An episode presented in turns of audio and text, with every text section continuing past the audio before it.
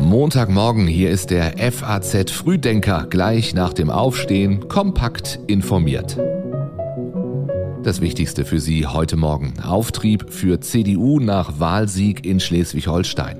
Russische Militärparade in Moskau. Und Olaf Scholz empfängt Emmanuel Macron. Vorher der Blick auf die Meldungen der Nacht. Das hat uns bis eben gerade noch erreicht.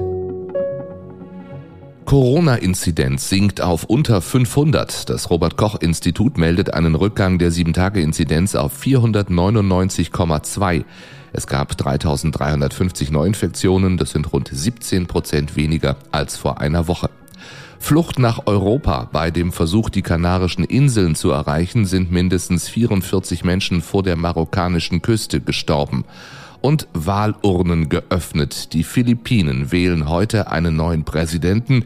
Die besten Chancen auf die Nachfolge des autoritären Staatschefs Duterte hat Ferdinand Bongbong Marcos Jr., das ist der Sohn des ehemaligen Diktators Marcos.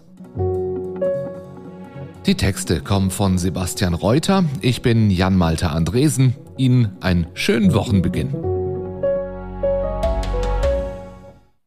Heute ist der 9. Mai in Russland, der Tag des Sieges. Wochenlang hieß es, Russlands Präsident wolle seinem Volk heute einen großen Erfolg in der Ukraine präsentieren.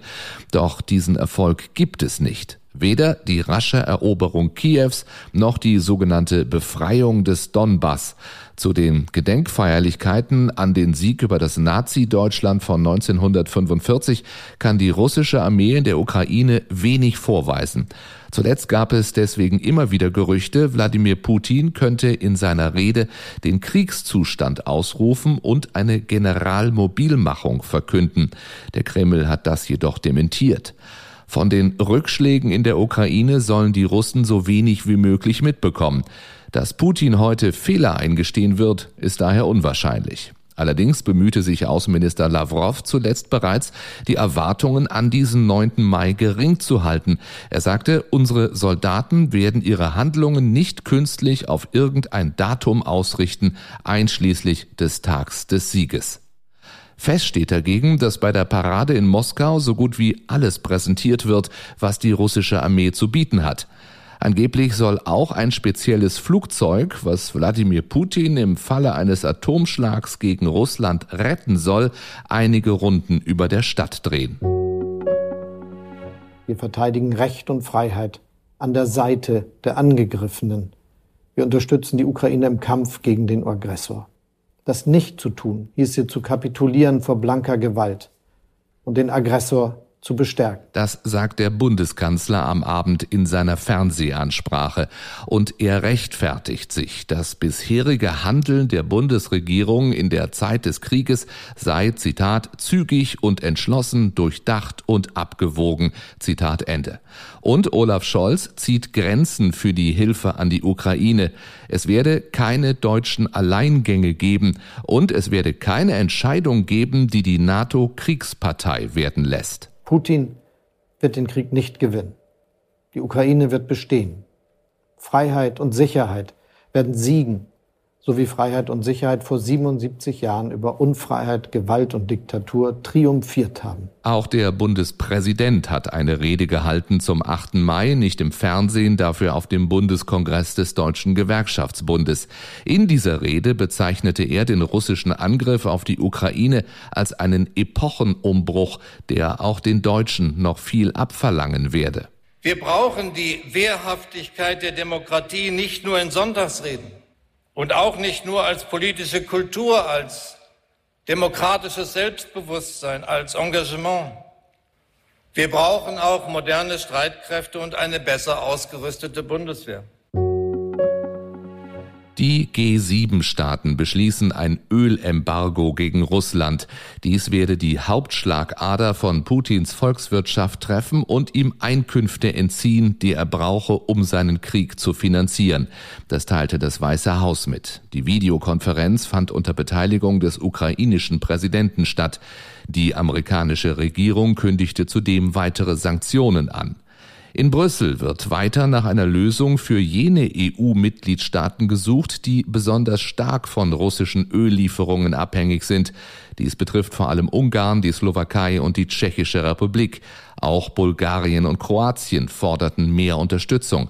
Dabei geht es einerseits um längere Übergangsfristen, andererseits um finanzielle Hilfe. Damit verfehlt die EU ihr informelles Ziel, das sechste Sanktionspaket heute in Kraft zu setzen, als Kontrapunkt zu den von Russland organisierten Siegesfeiern. Bundeswirtschaftsminister Habeck besucht heute die Raffinerie PCK in Schwedt an der Oder. Er will dort Gespräche mit der Geschäftsführung und der Belegschaft führen. In Schwedt endet die Pipeline Druschba aus Russland. Das Öl wird bei PCK verarbeitet, wo etwa 1200 Menschen arbeiten. Am Wochenende warnten sowohl Politiker der CDU als auch der Linken vor einem ihrer Meinung nach übereilten Ölembargo gegen Russland. Die Wählerinnen und Wähler haben heute eine eindeutige Entscheidung getroffen und daran kann es keinen Zweifel geben. Der Wahlsieger an diesem Abend ist die CDU, sind wir. Daniel Daniel Rufe für den alten und neuen Ministerpräsidenten von Schleswig-Holstein. Daniel Günthers CDU siegt bei den Landtagswahlen deutlich. Um mehr als 11 Prozentpunkte ging es hoch auf mehr als 43 Prozent der Stimmen. Und auch wenn es nicht ganz zur absoluten Mehrheit reicht, Daniel Günther wird auf Bundesebene künftig wohl an Einfluss gewinnen. Manche sehen in ihm schon den künftigen Kanzlerkandidaten der Union und eben nicht Parteichef Merz. Dazu sagt Daniel Günther am Abend in den ARD-Tagesthemen eben das, was man auf so eine Frage dann antwortet. Mein Ziel ist es, das habe ich auch vorher gesagt, äh, dass ich äh, jetzt eine erfolgreiche Regierung in Schleswig-Holstein führe als Ministerpräsident. Äh, und das ist das, worauf ich mich konzentriere. Bis zur nächsten Bundestagswahl ist normalerweise noch viel Zeit. Das könnte Daniel Günthers Nachteil sein. Nach der CDU sind die Grünen der zweite große Gewinner in Schleswig-Holstein. Die Partei überflügelt die SPD Mit knapp über 18 Prozent deutlich und wird aller Wahrscheinlichkeit nach wieder in der nächsten Regierung vertreten sein. Doch auch die auf etwas mehr als 6 Prozent abgestürzte FDP darf sich Hoffnung auf eine Neuauflage der Jamaika-Koalition machen. Und in welcher Konstellation es möglich sein wird, diese Regierung fortzusetzen und auch auf dem Erreichten aufzubauen und das jetzt in der nächsten Wahlperiode auch umzusetzen, das wird in den Gesprächen mit beiden Parteien auch entschieden. Für die SPD endete der Wahlabend mit einem Desaster. Sie erreicht mit knapp 16 Prozent ihr schlechtestes Ergebnis in Schleswig-Holstein. Schnell hieß es, mit der Politik im Bund und dem Auftreten von Kanzler Scholz habe das nichts zu tun. Weitere Rückschlüsse lässt womöglich die Landtagswahl in Nordrhein-Westfalen am kommenden Sonntag zu. Gar nicht mehr im Kieler Landtag vertreten ist dagegen die AfD. Die zerstrittene Partei kam lediglich auf 4,6 Prozent. Frankreichs Präsident hält an einem Ritual fest. Die erste Auslandsreise nach seiner Wiederwahl führt ihn heute nach Berlin. Ab 18 Uhr wollen sich Emmanuel Macron und Olaf Scholz bei einem gemeinsamen Abendessen unter anderem zum Krieg in der Ukraine und zur europäischen Souveränität bezüglich der Verteidigung sowie der Energiesicherheit austauschen. Zuletzt war zudem spekuliert worden, ob die Regierungschefs einen gemeinsamen Besuch in der Ukraine planen. Gesprochen werden soll zudem über das EU-Verhältnis zu China, den Klimawandel und die Raumfahrt. Bei der offiziellen Amtseinführung nach seiner Wiederwahl sagte Macron am Samstag, seine zweite Amtszeit werde die eines neuen Präsidenten mit einem neuen Mandat sein. Dabei strahlte Macron bei seiner Ansprache jedoch nicht eben jene Leichtigkeit und den Optimismus aus, den er vor fünf Jahren zeigte. Seine Rede blieb kurz und war geprägt von der Rückkehr des Krieges nach Europa. Heute wird Andy Warhols legendäres Porträt von Marilyn Monroe in New York versteigert. Experten erwarten die bisher höchste Summe für ein Kunstwerk aus dem 20. Jahrhundert bei einer Auktion. Die Rede ist von bis zu 200 Millionen US-Dollar. Das mit Abstand teuerste Gemälde der Geschichte ist Salvator Mundi von Leonardo da Vinci. Es wurde vor fast fünf Jahren für 450,3 Millionen Dollar versteigert. Hinter dem Kauf soll der saudi-arabische Kronprinz Mohammed bin Salman stehen, was aber nie bestätigt wurde. Und das wird diese Woche wichtig. Die G7 Agrarminister diskutieren über die Ernährung der Welt, Freitag und Samstag in Stuttgart. In der Fußball-Bundesliga stehen die letzten Entscheidungen an, vor allem in der zweiten Liga.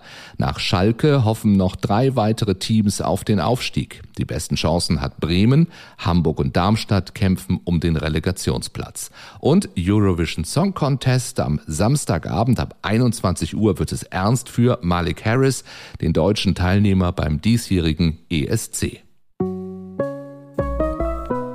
Das war der Wochenanfang hier im FAZ Frühdenker. Kurz noch ein paar Online-Tipps. In der Politik das FAZ-Interview mit Winfried Kretschmann, Ministerpräsident von Baden-Württemberg. Er spricht unter anderem über die verlogene Seite des Pazifismus bei den Grünen. Das Feuilleton hat mit Gerhard Polt gesprochen, der am Wochenende 80 geworden ist. Und im Sport die Antwort auf die Frage, warum Jürgen Klopp unbezahlbar ist. Das war's von uns für heute. Morgen früh sind wir wieder da, wie immer um 6 Uhr morgens. Einen erfolgreichen Montag wünsche ich Ihnen.